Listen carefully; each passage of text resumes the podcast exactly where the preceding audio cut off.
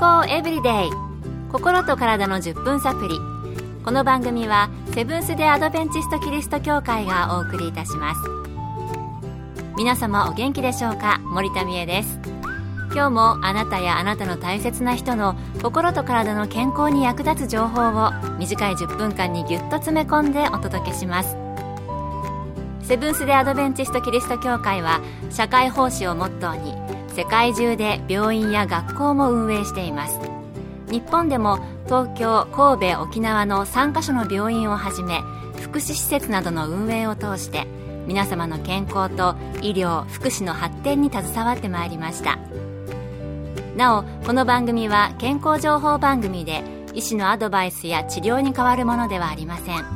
すでに投薬を受けている方また病院に通われている方はかかりつけの医師の指導のもとこの番組の情報も参考になさってください。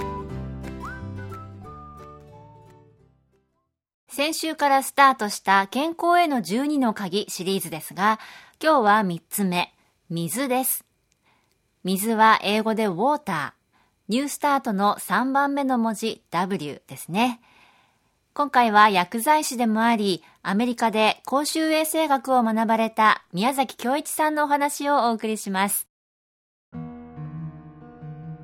人間の体は個人差はありますが、成人の場合50から65%が水分です。乳幼児はさらに水分の占める率が高く、水の新陳代謝が盛んですから、それだけ水分不足による影響は大きいと言えます。体の中でも特に臓器は水分が多く含まれています脳や筋肉も75%以上は水分ですこのように人間の体は主に水でできていますから水が体内に不足するとありとあらゆる臓器や器官に悪い影響を与えます。脱水による症状を一つとっても体にとっては深刻な問題になります。まず体の水分が1%失われると喉の渇きを感じます。喉の渇きを覚えたらあなたはすでに脱水症の初期段階であると言ってよいでしょう。体の水分の2%が失われると強い渇きとめまい吐き気ぼんやりする食欲の減退尿量の減少が現れ3%を超えると汗が出なくなります。症状は徐々に悪化し体の水分の8%が失われたら幻覚呼吸困難激しいめまい精神錯乱状態が起こり20%失うと死亡すると言われています。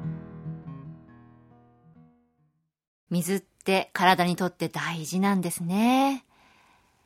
さて水分摂取ですが水の代わりにジュースやお茶他の飲み物でも水分を取ればいいということでしょうか。ジュースはカロリーがあり糖分もありますので間食と同じ問題があります。朝食のジュースは良いと思いますが水分補給というよりミネラルビタミン補給が目的です。またお茶やコーヒーはカフェインの利尿作用がありかえって脱水症状を悪化させます。なので水に変わるものはないのです。ただ食事も取れないような脱水状態では話は別で液状のものは何でも補給することで効果が期待できます。健康エブリデイ。心と体の10分サプリ。この番組はセブンス・デ・アドベンチスト・キリスト教会がお送りしています。今日は健康への12の鍵、3つ目の水について、薬剤師でもあり、アメリカで公衆衛生学を学ばれた宮崎京一さんのお話をお送りしています。それでは、1日どのくらい水を飲んだらいいのでしょうか？その人の体格や活動量、住んでいる場所の気候にもよりますが、1日コップにして7杯から8杯が目安です。朝起きてすぐに2杯午前中に2杯午後23杯夕方1杯のようにすると良いでしょう。ただし食前30分食後2時間以内は水をあまり取らない方が消化にはいいようです。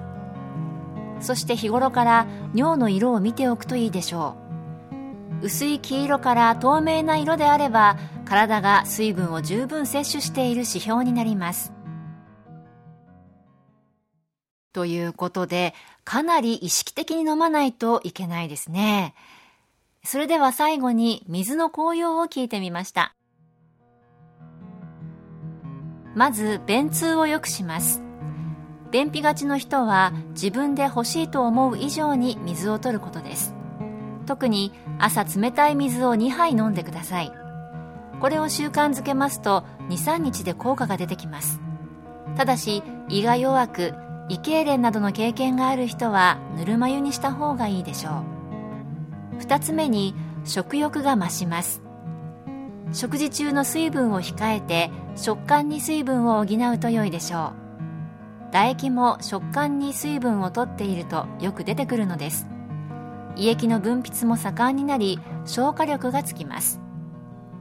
3つ目に肌が滑らかになります。水分が十分に補給されますと各組織が生き生きとして弾力を持ってきます。これは細菌に対する抵抗力を増大させます。4つ目に風に強くなります。菌に対する抵抗力が増し喉鼻の粘膜が強くなります。冬に風邪をひきやすいのは寒いからというよりも乾燥するからです。ですから風邪をひきやすい人は努めて水を飲むか加湿器を使った方が薬を使うより効果的かもしれません。5つ目は心が穏やかになります。体の中に十分な水分を保つことは脳細胞の働きを助けイライラする心を落ち着かせます。頭に来ることがあったらまず水を飲んで冷静になりましょう。6つ目にタバコをやめたい人は水を十分飲んでいるとその欲求が減ります。心が静まるとタバコに対する要求も減ってきます。水を飲むことは単に体内のニコチンを洗い流すというより脳細胞を十分に活動させるということにもなるようです。水の紅葉ってすごいんですね。私もこの番組を始めてから意識して水を飲むようになったんですが特に肌の調子はいいです。今日の健康エブリデイいかがでしたか？ここで鎌倉キリスト教会があなたに送る健康セミナーのお知らせです。心と体のウェルエイジングセミナー。全4回。次回は11月12日火曜日午後2時からより健康な毎日を送るためにストレスをためないための簡単3ステップをご紹介します。会場はセブンス・デ・アドベンチスト鎌倉キリスト教会。講師は看護師の山室敦さん。入場は無料です。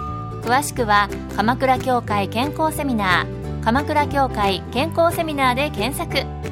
また鎌倉以外でも各地の教会で健康セミナーが開催されます。どうぞ番組ブログをご覧ください。健康エブリデイ。心と体の10分サプリこの番組はセブンス・デー・アドベンチスト・キリスト教会がお送りいたしました。それではまたお会いしましょう。皆さん Have a nice day!